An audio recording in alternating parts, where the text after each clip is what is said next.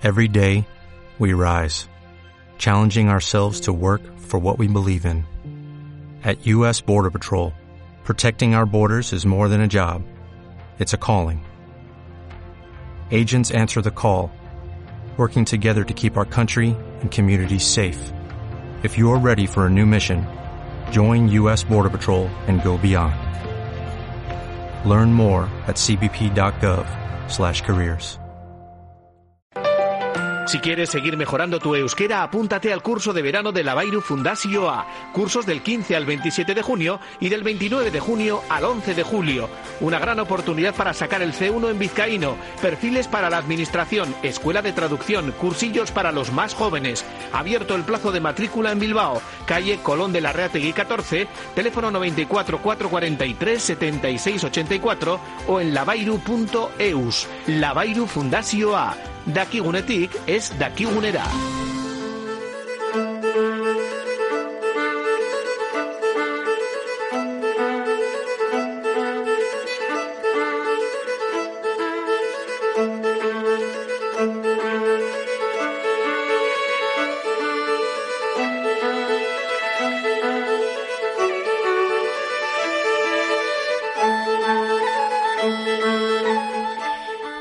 José Miguel de Barandiarán recordaba siempre que la Casa Rural ha sido una institución formada por el edificio, sus tierras, sus moradores y por la tradición, es decir, por esa urdimbre de relaciones que enlazaba estrechamente a las generaciones pasadas y presentes. Abrimos un nuevo capítulo del Atlas Etnográfico de Vasconia para hablaros sobre el concepto de casa y las diferentes formas de, de nombrarlas, las diferentes denominaciones, que en definitiva, y como vais a comprobar, no dejan de ser parte del patrimonio histórico, cultural y de la identidad de nuestro pueblo. Saludamos a Ciorcha Artabe de la Bairu Fundación Ciorcha. ¿Qué tal, Guardión? Apa, Guardión, irache. Vaya recorrido maravilloso que vamos a hacer por eh, el concepto primero de, de casa como tal, Ciorcha. Uh -huh, así es. Mira, eh, en las encuestas realizadas por los grupos étnicos en localidades vascohablantes, se ha, eh, se ha, recogido que el nombre genérico que se da a la casa en todos los territorios es Echea. Es verdad que en algunos lugares pues hay puntualizaciones sobre el alcance de este término, pero por lo general eh, ha sido eh, Echea la, la palabra utiliza, utilizada para hacer referencia a la casa. Y como tú bien has dicho en la presentación, en algunos municipios precisan que la casa no es solo la vivienda de sus moradores, sino que, que la forman el ganado que vive en ella e incluso aquellas propiedades próximas o, o, lejanas como edificios anexos o distantes para el trabajo, pues las chabolas, los garajes y, también las tierras de labor, huertas, prados, frutales. Por lo tanto, la casa no es solo eh, un lugar de vida familiar, también es un espacio para el trabajo forma una unidad con, con, sus tierras y en caso de enajenarla, pues eh, se vende todo como, como un conjunto. Uh -huh. en, muchas, en muchas localidades se ha recogido que Echea es la vivienda en la que habita la familia y Baserria o Baserri Echea, el caserío rural que incluye familia, huerta, pues las tierras uh -huh. que tiene alrededor o los montes, incluso los montes, y el ganado. Y otro nombre muy extendido para referirse a la casa con los pertenecidos ha sido Echaldea. Y por ejemplo, en el Valle del Roncal, la casa es Echea, la casa natal Sortechea y la casa fuerte Torrea. Y en los territorios de Vizcaya, Vizcaya y Guipúzcoa, para referirse a la casa natal, por lo general se ha utilizado el vocablo Yayotechea. Y luego en Sara, a la Casa de Labranza, con sus terrenos, se la ha llamado Basterrechea. Con los nombres de Basterra y Ontasuna son designados los terrenos de, de una casa de labranza. Uh -huh. Luego, por otra parte, porque hay muchísimos claro, nombres para uh -huh. referirnos a la casa, por otra parte, en el, en el municipio alavés de Bernedo se ha recogido eh, que el nombre de casa se reserva para la edificación habitada por la familia y los animales mayores y los demás edificios reciben el nombre de bordas. ¿Eh? Las bordas eh, han sido, y bueno, y siguen siendo, porque todavía hay muchas bordas, eh, son, eh, siguen siendo multifuncionales. Se emplean para guardar tanto herramientas como grano, patata, forraje e incluso animales, sobre todo ovejas. Es más, muchos de los caseríos actuales fueron eh, en otro tiempo unas bordas. Barandiarán describió cómo un caserío convertía en vivienda lo que hasta entonces era una borda para el ganado y los nombres de algunos de ellos pues lo prueban eh, claramente. Por ejemplo, en Donestiri, en Benafarroa, el caserío Argain Borda fue originariamente una borda de la casa argainea, al igual que Iturburuco Borda de Iturburúa o Mendiburuco Borda de Mendiburúa. Y esto no queda aquí, Irache, porque. Las antiguas bordas, después eh, convertidas en caseríos independientes de las casas eh, a que deben su origen, requirieron a su vez construcciones complementarias o bordas. Así, pues existe Argain Bordaco borda, es decir, la borda de, de Argain Borda. Toma ya, rizar el rizo. Estas son algunas, algunos de los nombres genéricos que se utilizan para referirse a la casa, pero seguramente algún oyente pues utiliza algún otro nombre, que nos escriba y que nos comente. Mira, nos dice Merche que en Gainza, que apelaba ella antes de que iniciáramos la sección a, a Gainza, dice, bordas hay también en Gainza, mi primo Ramoncho hizo de la borda casa y se llama borda machindo, porque nos apelaba antes a la casa donde nació su amacho, que es Machindo Echea. ¿Cómo se nombra la, la casa? ¿Qué, qué variables se, se han venido utilizando, Sirza? Bueno, pues eh, Julio Caro Baroja señalaba que los nombres de las casas obedecen a, varios principios. Eh, que pertenezca a determinada persona, antigua utilización de ella, situación topográfica y luego la condición de antigüedad o modernidad o la calidad de, su construcción.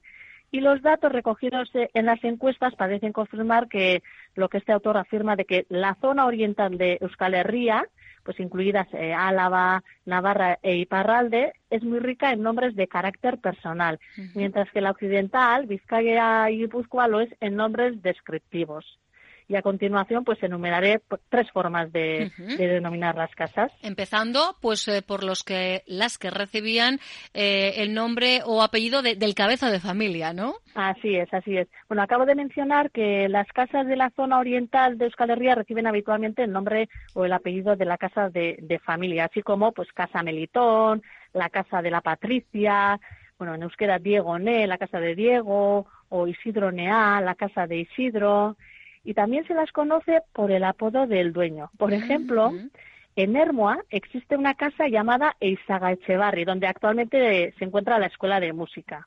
Bueno, sobre su propietario original eh, no te puedo decir gran cosa por falta de información, pero se conoce que posteriormente fue de un hombre de Mayavia apodado Ardina Rucua, el de la piel de oveja. ¿Y por qué?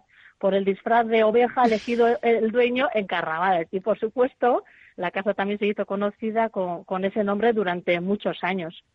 Y luego, pues a partir de la década de los 70, a esa casa se le llamaría Cajero Necuá. ¿Y por qué? Pues por ser la casa donde se hallaba la caja de ahorros. bueno, y antes era muy, muy común eh, poner apodos o motes a las personas. Muchos de los apelativos que acompañaban a, las personas permitían identificar rápidamente a dicha persona. Por ejemplo, en Orozco había muchos Josés, pero cuando alguien decía José Anti, ya sabían que se referían a, José Rotaeche.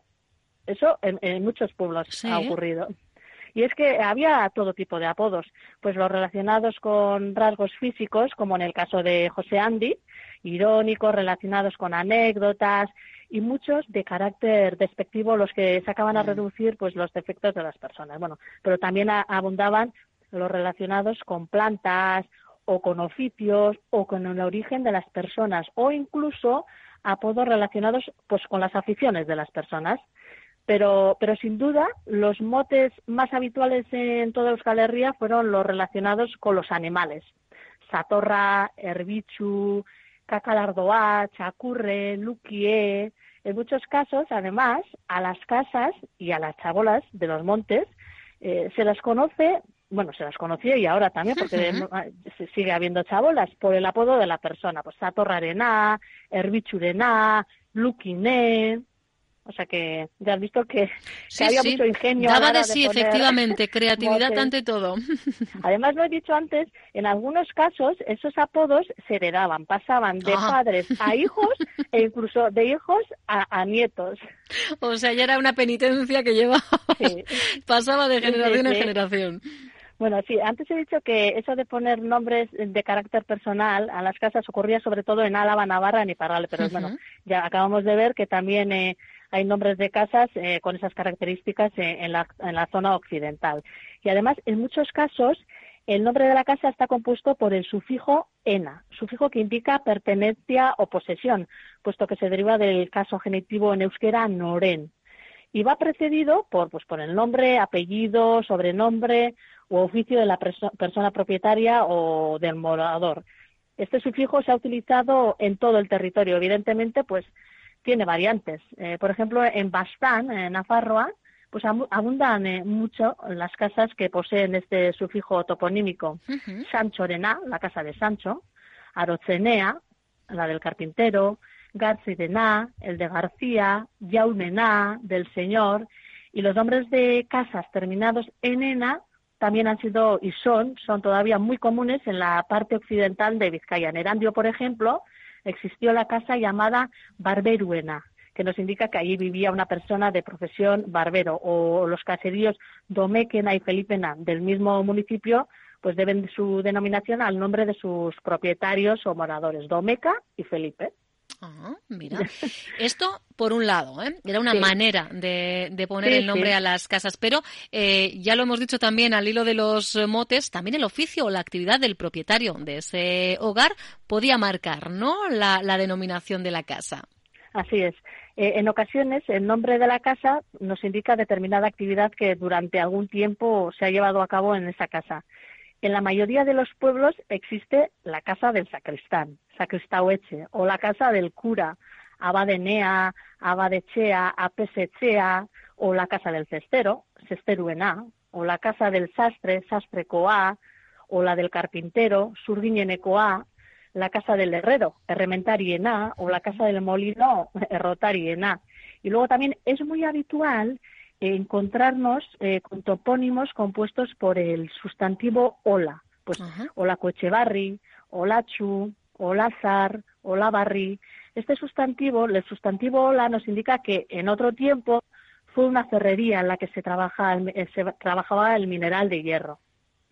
Ay, mira, eh, antes de seguir, me encanta, claro, al hilo de los apodos, esto nos podía dar de sí, eh, vamos, eh, horas. Dice, mi familia en Peralta, Navarra, allí dice que ellos son pinocheros y peloteros. Pues Ana, ah, ¿eh? y se les ha quedado, por lo que, por lo que veo. Oye, nos podéis enviar ¿eh? al 688-854-852. Seguimos, Yorcha, perdona. No, tranquila. Mira, en algunos pueblos de Navarra se constata un alto número de casas con nombres de, de oficio. Eh, este testimonio histórico, todavía vivo en algunos casos, nos permite conocer la existencia de, de oficios hoy desaparecidos y hasta de denominaciones en desuso en el vocabulario popular actual.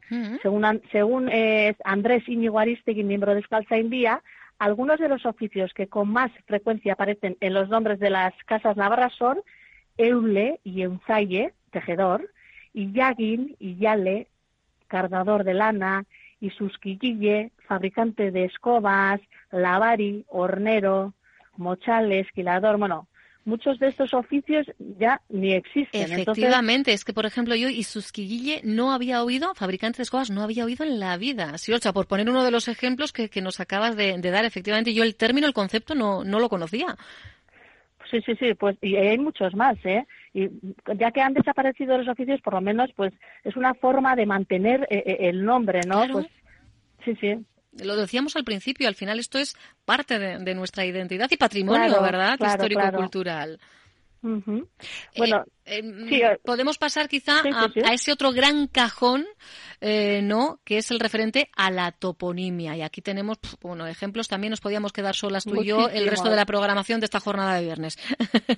sí, para empezar voy a decir lo que es un topónimo. Mira, un topónimo es un nombre propio del lugar con el que se designa cualquier elemento geográfico. Generalmente suele tener dos partes un término genérico y otro específico. Y, por ejemplo, en topónimos como Monte Gorbea y Río Arga, el primer elemento es el término genérico y el segundo el específico. El término genérico es un nombre común que define un elemento geográfico eh, en función de sus características y no por su nombre propio. En cambio, el término específico pues ya identifica de manera particular la entidad eh, geográfica denominada. Y en el caso de las casas, es una característica bastante general que varias casas o caseríos contiguos utilicen un mismo, nombre que después se concreta con adjetivos más restrictivos que nos ayudan a, diferenciarlos y que en ocasiones nos indica su localización respecto a los demás, eh, eh, a los demás. Es decir, se les añade la palabra que indica el emplazamiento de la misma u otra característica que la diferencia de los demás. Por ejemplo, en Berry existe un caserío llamado Abaitua. Fue la, primera casa que se construyó de todas las que voy a mencionar. Fue la casa matriz, vamos a decir. Y después, alrededor se construyeron, pues por ejemplo, Abaitual de Coa, es el caserío que está junto a Abaitua, Abaituechevarría, la casa nueva de Abaitua, pues sería la casa nueva de la más nueva de aquella época. Sí. Curuetzeta, la casa Abaitua que está en el cruce, Abaituerrota, el molino de Abaitua y Abaituola, la ferrería de Abaitua, como ves, todos tienen el mismo nombre y luego se diferencian añadiendo una palabra. Pero vamos, Abaitubi de Curucheta, es que parece un trabalengua. Oye, pero son nombres largos, ¿estos se estilaban nombres tan largos de sí, Sí, en Escadería y sobre todo en Vizcaya. Eh, es, es, es muy normal encontrarnos con nombres de casas muy, muy largos. Eso sí, esos nombres eh, documentados en textos escritos, luego se expresan verbalmente con variantes muy distintas, porque una cosa es el lenguaje escrito y otro muy distinto el lenguaje oral. Y en muchos casos, para hacer referencia a una casa, solo se utiliza la segunda parte del nombre, pues Echevarría, Curuceta, eh, Rota, Hola, o sea que sí, sí, sí, se utiliza la segunda parte. bueno, luego otras veces el nombre lo da simplemente la localización. Pues Ibarra, que significa Vega, Recalde, junto al río, Arana, Urresti, Avellanal, o Arrigúnaga, lugar de piedras, bueno, o Barrenengoa, que sería la casa que está más abajo. Todos estos son nombres de caseríos, ya bueno, algunos desaparecidos y otros que todavía existen, y todos tienen eh, el nombre del emplazamiento. Y a veces, aunque se derribe la casa y en el solar se construyan eh, viviendas de vecinos, pues se sigue, se sigue conservando el nombre anterior. Así, pues incluso una vez desaparecido el edificio original, pues el nombre perdura. Ajá.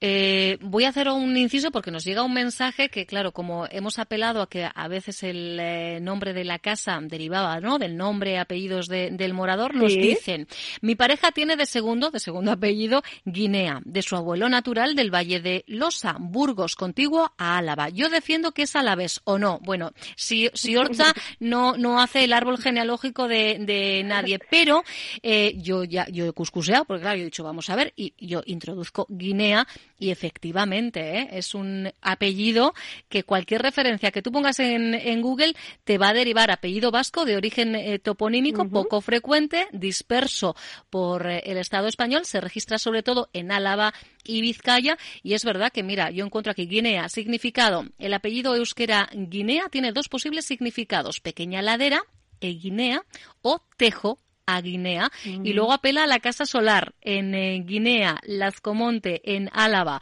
y eh, menciona aquí eh, a Lope García de Salazar, procede del linaje de Salazar. Pues amigo, amiga, te hemos resuelto así sin quererlo. también esta duda, que no sé si es que tenéis también incluso quizá alguna casa o alguna propiedad con, con la referencia a este apellido, pues que sepas que sí, que aunque su abuelo era natural del Valle de los Aemburgos, su apellido efectivamente tiene ese origen vasco, concretamente Alaves. Y hablando de, apellidos, muchos apellidos proceden, bueno, este, este, término yo lo he aprendido porque, porque si Orcha me, pasa el guion, ¿eh? que yo esto así tu propio no me sale, ¿eh?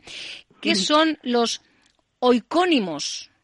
Bueno, pues oicónimo quiere decir que eh, el nombre, o sea, el apellido, o sea, el nombre de la casa, eh, o sea, quiere decir, muchos apellidos eh, proceden de oicónimos, es decir, que toman el nombre de la casa de donde es originaria esa persona.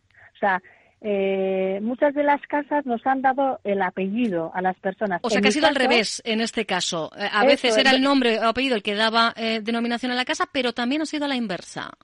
Sí, sobre todo ha, pasado en Vizcaya y en Guipúzcoa. Muchas casas, eso, nos han dado el apellido. En mi caso, el apellido Artabe proviene de un caserío de Dima. Mis antepasados vinieron, o sea, fueron de, fueron de Dima y viene de un caserío de, de Dima. Sí, sí. Y antes he dicho que en la zona norte, por lo general, pues los nombres de los caseríos han sido más descriptivos, es decir, nos daban datos de cómo era o, de dónde estaba situado. Y algunos de los apellidos provenientes de nombres de casas o caseríos más comunes son pues Echevarría o Echeverría, la casa nueva, o Garaicoechea, la casa de la parte más alta, o Goyenechea, Bengoechea, o Urruticoechea, la casa de lejos.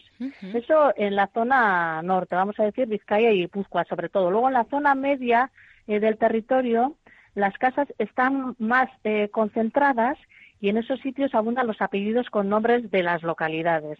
Abaiga, Retallo, Barbarín, Morentín, eh, Olejua, Murieta, Vicastillo. Y luego en la zona castellana lo propio ha sido que los hijos tomen el nombre del padre para formar el apellido con el sufijo es.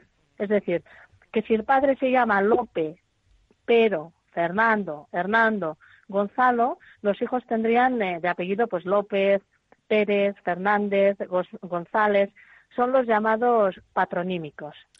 Y asimismo en Navarra, bueno, antes, eh, como anteriormente hemos mencionado, eh, el nombre muchas veces tenía carácter, el carácter de apodo, bien por sus características físicas o psíquicas, es decir, pues color facial, habilidades, empleos y algunos de los nombres vascos de oficio aplicados a las casas como apellidos son pues Apesarena, Arguiñarena, Arotzarena, eh, Barberenea, Dendarieta, pues hay muchos eh, apellidos pues, que provienen de oficios. Mira, pues eh, esa denominación, eh, ese Rena, Ena, nos pregunta un oyente. ¿Y Martín Corena, de dónde es? Pues también he hecho la búsqueda rápida. Apellido vasco que nos remite a Zumárraga. Amigo, amiga, 1774. Mm. En este caso, además es un dato que encontráis en Auñamendi. Ya veis que yo no he tardado en hacer la consulta. O sea que es, nada, tratar de googlear un poquito y y, seguramente mucha información de vuestros apellidos, del nombre de las casas o caseríos,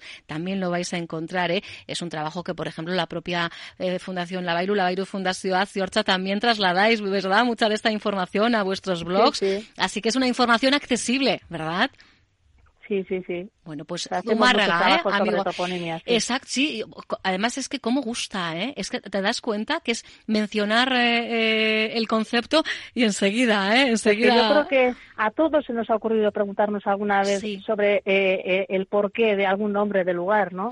sí, y, yo creo que... y, esto llevado a nuestros nombres y apellidos, pues al final no deja de, ser, bueno, pues parte de quienes somos, ¿no? del origen y, gusta. Ayer, fíjate, visitamos Soñati y hicimos una de las entrevistas en torno al apellido Arrázola, que nos remite al Valle de, Achondo, pero sin embargo es en Oñati donde, bueno, donde surgieron las diferentes eh, ramas. Y es bonito, ¿no? De repente investigar y ayer descubrimos, por ejemplo, fíjate, pues que es en una localidad de Guadalajara donde hay el mayor número, la mayor concentración de arrázolas de, la ah, península y sin embargo, si hablamos ya de países, el 40% de los arrázolas están en México y estas cosas son maravillosas. La verdad es que yo aquí sí que entiendo eh, lo que puede significar vuestro trabajo, o en este caso el trabajo de los grupos etniker de investigación, porque cuando empiezas a tirar del hilo, verdad que nunca sabes, ¿no? Por dónde va a acabar yendo la, historia. Es maravilloso, la verdad es que es, maravilloso. ¿Alguna cosita más que añadir antes de la despedida, Siorza?